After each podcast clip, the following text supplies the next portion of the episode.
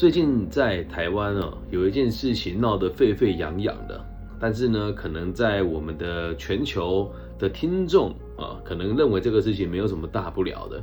但既然我在台湾做生涯规划的老师哦，所以我现在呢要谈一件事情。那我先帮大家做一个介绍，因为我怕有些这个海内外的听众不知道这些人是谁哦。言而总之，我觉得在台湾很受欢迎的年轻的网红，他们吸毒然后被抓到。那这次主要被抓到的呢，主要是网红雷拉哦跟九妹这两位网红。那还有蕾拉的老公，那他不红啊，我们就不提了。我先跟大家介绍一下哦，虽然我这个介绍可能带有个人主观的想法，如果你是他的粉丝，觉得我讲错的话，你也可以跟我说啊，我是可以接受大家的批评跟指教的。那我也知道我这样子的主题跟用这么客观的角度来说明这一集，我的流量肯定不高，因为大部分的人只想看到血流成河，只想看到我说大麻合法啦，又没有什么，只想看到我说，哎呀，我年轻的时候吸过大麻，只想看到我骂他们哦。但是我用很很平衡的角度来论述这一这一今天的主题哈。好，我们先讲九妹哦，她是。一九八八年八月二十八日生的，本名呢，好，我们就不说了，人称九妹啊，就九个妹妹的九妹，为台湾男性游戏实况主，知名的 YouTuber，前职业电竞选的电竞比赛的这个电的评评委评分委员啊，跟这个评价的人哦，那大学时期在电竞圈就担任这个比赛跟评审，于二零一一年星海争霸二当中。电竞赛评选中获得冠军。那一三年到一六年呢，他开始担任维新科技笔电部门的产品经理。那他的频道一开始都是以三 C 产品的各种开箱跟实测为主打。还真别说啊，在呃那几年，我要买三 C 产品，上网一查，比如说我要买什么耳机啦、手机啦，都会看到他的这个频道。你说真的很厉害吗？嗯，或许是先行者优势吧。那就像我们当时搜寻也没有什么人做这个，所以大家都知道他是谁。所以他的他是台湾第十八位达成一百万订阅的创作者。所以到二零一九年六月十九日，他拥有的订阅人数是在全台湾排名的前十。哦，所以。他算是蛮有影响力的网红创作者，可是他到后期哦，已经常常跟其他网红互相谩骂，比如说他就骂另外一个这个电竞做统神，说什么他诶技术不好啦，然后骂他胖啊等等的，那渐渐的也跟主流媒体走在一起，其实应该算是走入集团化吧。台湾的自媒体在这几年已经越来越不像真正的自媒体了。因为都会有一个集团去操控它哦，比如说像走中奖去参加的人，你说哎呀，我跟他的公司没有签约啊，但你会去做，也就是会迎合他们的流量。表面上大家不是同一家公司的，实际上只要跟着主流走，我们就算是同一家公司的人啊。然后再来，我们介绍一下这个网红蕾拉，她的本名叫做何蕾伊拉，拥有中东混血，母亲是台湾人，父亲是阿拉伯人。那因为他长相蛮像邓紫棋的，所以他二零一八年的时候参演了这个 YouTube 的一个团体叫反骨男孩，他们恶搞了这个中国新收创的影片，他在影片当中担任邓紫棋而走红，又有小邓紫棋之称。那他现在呃前阵子啊，就是他刚出道的时候是一个二十四岁的单亲妈妈，他十八岁的时候结婚生子，然后。呃，网络上的资讯跟她个人的转述是，老公在她怀孕的时候劈腿，两个人离婚。那目前这个蕾拉呢，除了在反骨男孩担任这个反骨二军的成为成员之外，她也有也有自己的 YouTube 的账号，那订阅人数其实也超过七十万人次哦。那她平常因为作风大胆直接，然后所以受到许多粉丝的喜爱，但也因此常常惹祸上身。去年上传的一则，去年网上盛传一则影片哦，一个穿着清凉的女子坐在男性腿上，然后遭到对方拉向了领口，那胸部呢就呼之欲出。很多网友说：“哎呀，这个女生就是雷拉。”那他气得在他的 Instagram 上面 po 文说：“这如果是我啊，我就出去被车撞死。”反正总而言之，就是在台湾哦，这样子的网红其实越来越多人去模仿他。就主打我是单亲妈妈，或是我是全身刺青，我整形过，我也是妈妈，我也带小孩，然后我还是拥有自己的这种完美生活。那其实，呃，她这次吸毒的是她跟她老公还是男朋友，我们就不介绍了。反正总而言之，九妹跟雷拉他们这样子的节目有个共通点，他们的受众哦，主要都是初中生跟高中生。不要跟我引战哦！一开始九面的受众确实都是成年人居多，但他后期的一些特别的气话，看的人都是比较偏向于年轻的。那现在哦，就会感觉好像吸大麻是很帅的一种行为啊，然后也可以合理化啊。反正呢，就是你看他的节目那种感受，就是我不需要做太正经的工作，就可以过得很好。那曾经九妹也有一篇报道，在哪一个新闻媒体上看到了，我不知道。那有可能人家撤掉了，你也不要说我捏造哦。就是他说他的收入有多高啊，然后排名在台湾的前前几个百分点等等等等的。那包含他这一次被。抓的这个地方啊，有人说那个叫赚钱房。那台湾的房地产也真的非常畸形了。他买了这个房子之后，然后隔个几年就赚了好几倍，所以他就说这个房间叫赚钱房。哎，你有就连报道的时候都会把它导向成他是一个很年轻、很聪明、很厉害的这个青年 YouTube 创业家。然后他现在吸毒了，然后很真诚的道歉哦，所以慢慢的就变成现在这个样子。至于蕾拉哦，他这个频道。内容大多数也都是有颜色的。刚刚我有稍微看一下，但我不推荐大家去搜寻他们啊。比如说，你第一次自己来是什么时候啦？还有你会不会问你的另外一半主动付出一些比较新商社的服务啦？还有你在这个亲密的时候喜欢的姿势是什么？表面上都是跟路人互动，实际上也都是经过气化的节目。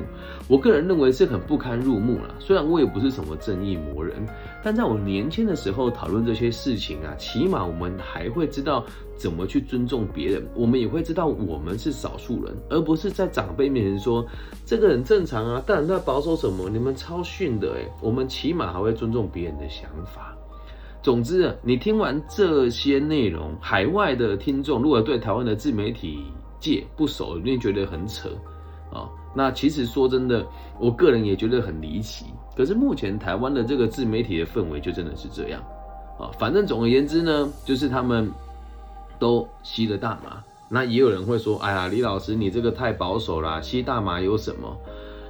说真的啦。从我的生活圈来看，我也觉得没什么大不了的。我小时候的生活也确实有叛逆过一阵子，但是现在这个状况已经变成是，好像我没有吸大麻，我就没有流量。你看这么多自媒体创作者，很多的内容也都做得很棒，相信也有人看得开箱，也觉得有些人做的比九妹还要好。那新闻媒体也不会报道我们呢，就因为他现在吸大麻，所有的媒体铺天盖地的报道他们，所以没有出来，现在好像没有出来说呼麻也没有什么，就会被主流的媒体贴上这种比较古板的标签。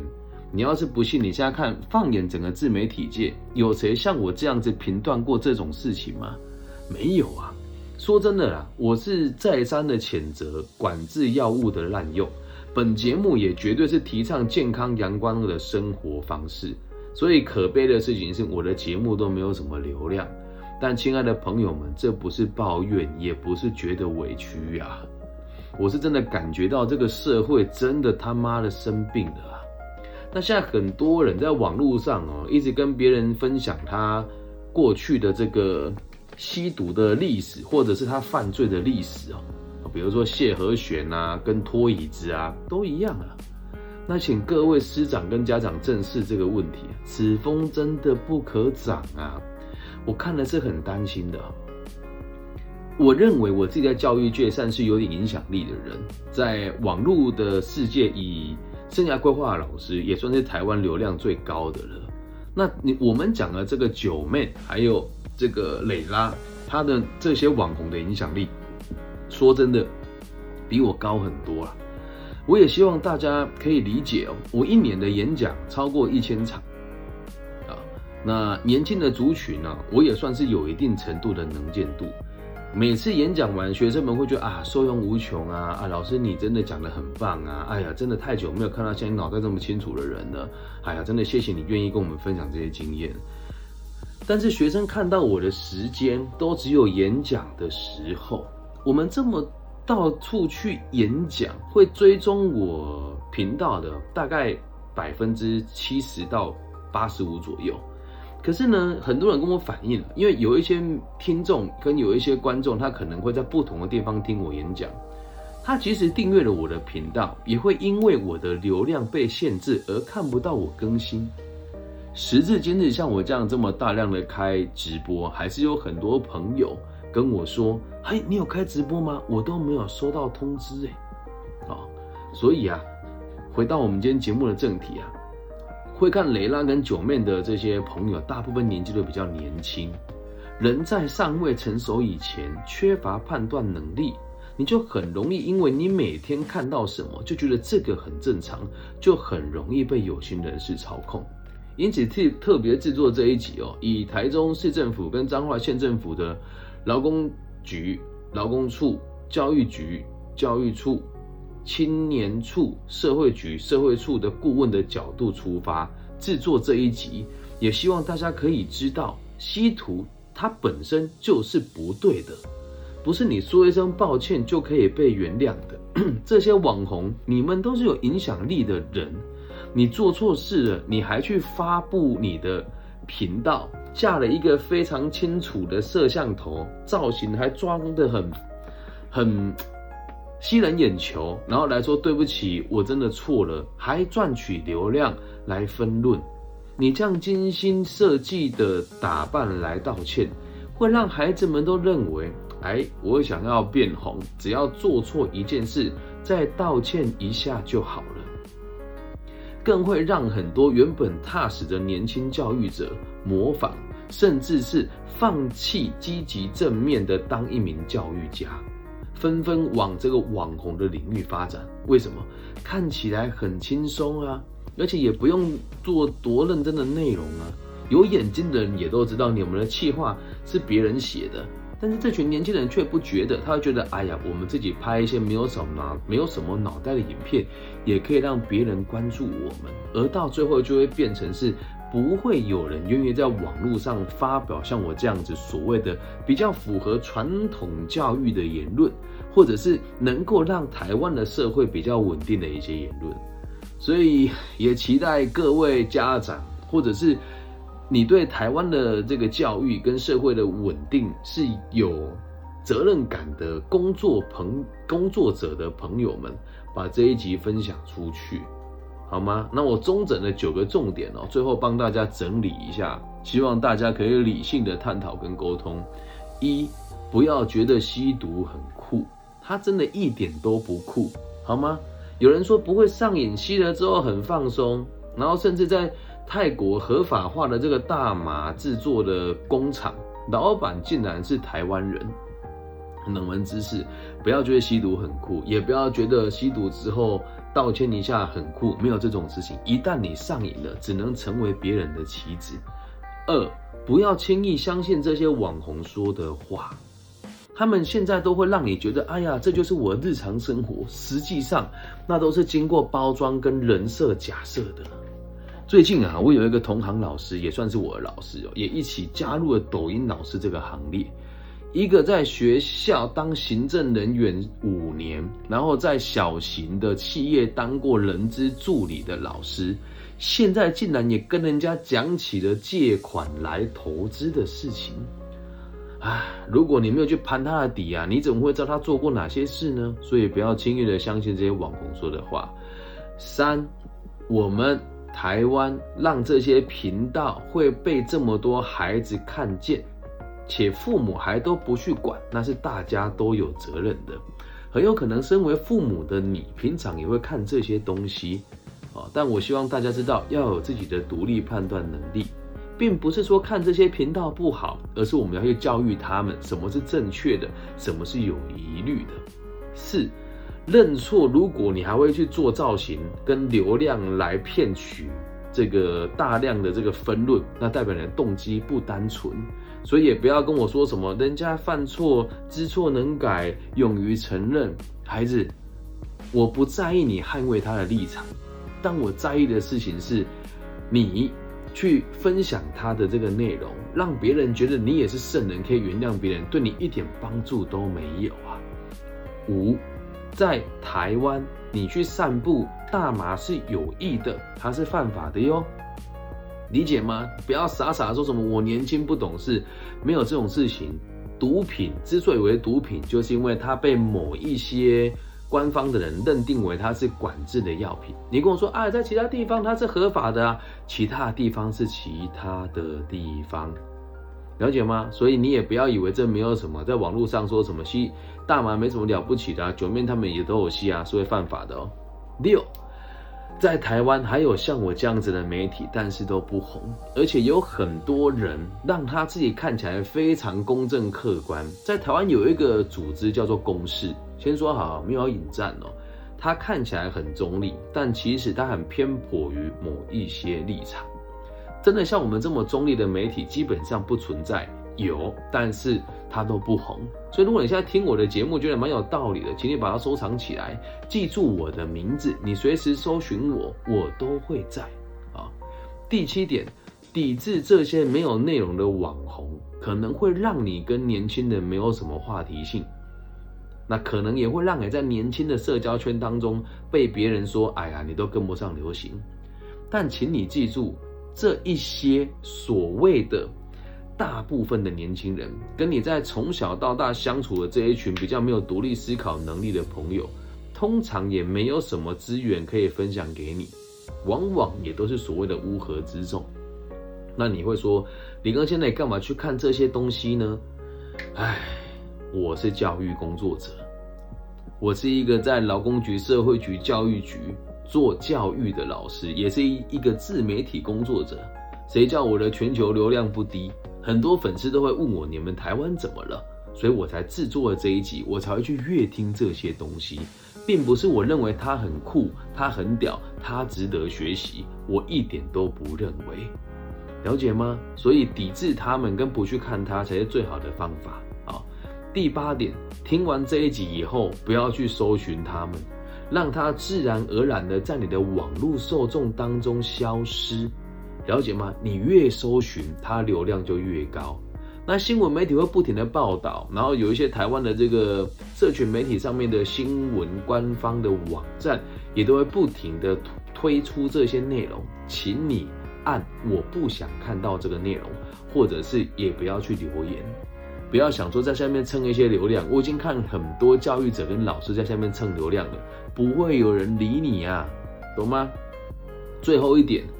请听这个节目的大家多花一点时间来陪伴身边彼此的朋友、后辈、老师、晚辈，因为只要你身边有一名看起来有点智慧的人，你有问题的时候会去问这个人，而不是去网络上看那些网红怎么做事。那这一些没有脑袋、跟喜欢带风向以及没有营养的网红，就会在你的世界里面自动消失。那当愿意认定这件事情，跟愿意客观的来了解这件事情，以及啊认同我立场的人变多了，那这些网红的流量自然而然就会减少。最后，最后提醒大家，打开网络的任何浏览器，网络上面的这个讯息都是他们挑给我们看的，有可能都是垃圾。但他端出来的垃圾，你可以选择要吃或是不吃。我们不可能离开网络世界，我们也不可能完全不使用网络。但请你记得，当你使用它的时候，要有独立思考的能力。以上就是这一期全部的内容了。九面跟蕾拉吸毒这件事情，我们用什么角度看待它？用什么角度看待它？以及它对台湾造成什么影响？感谢大家今天的收听。如果你也喜欢我的节目，记得帮我分享、按赞加订阅。假设你是这个海外地区的朋友，可以通过 Facebook、Instagram 来找我。那大陆地区的朋友可以加我的微信号，我的微信号是 B 五幺五二零零幺。那透过这个 YouTube、IG、Facebook，然后 Clubhouse 啊，还有这个 Sound 的这个直播啊，都可以找到我。我的名字叫李庚希。好，感谢大家今天的收听，希望我们节目的存在能够带给这个世界更多安定的可能性。我爱你们，大家晚安，拜拜。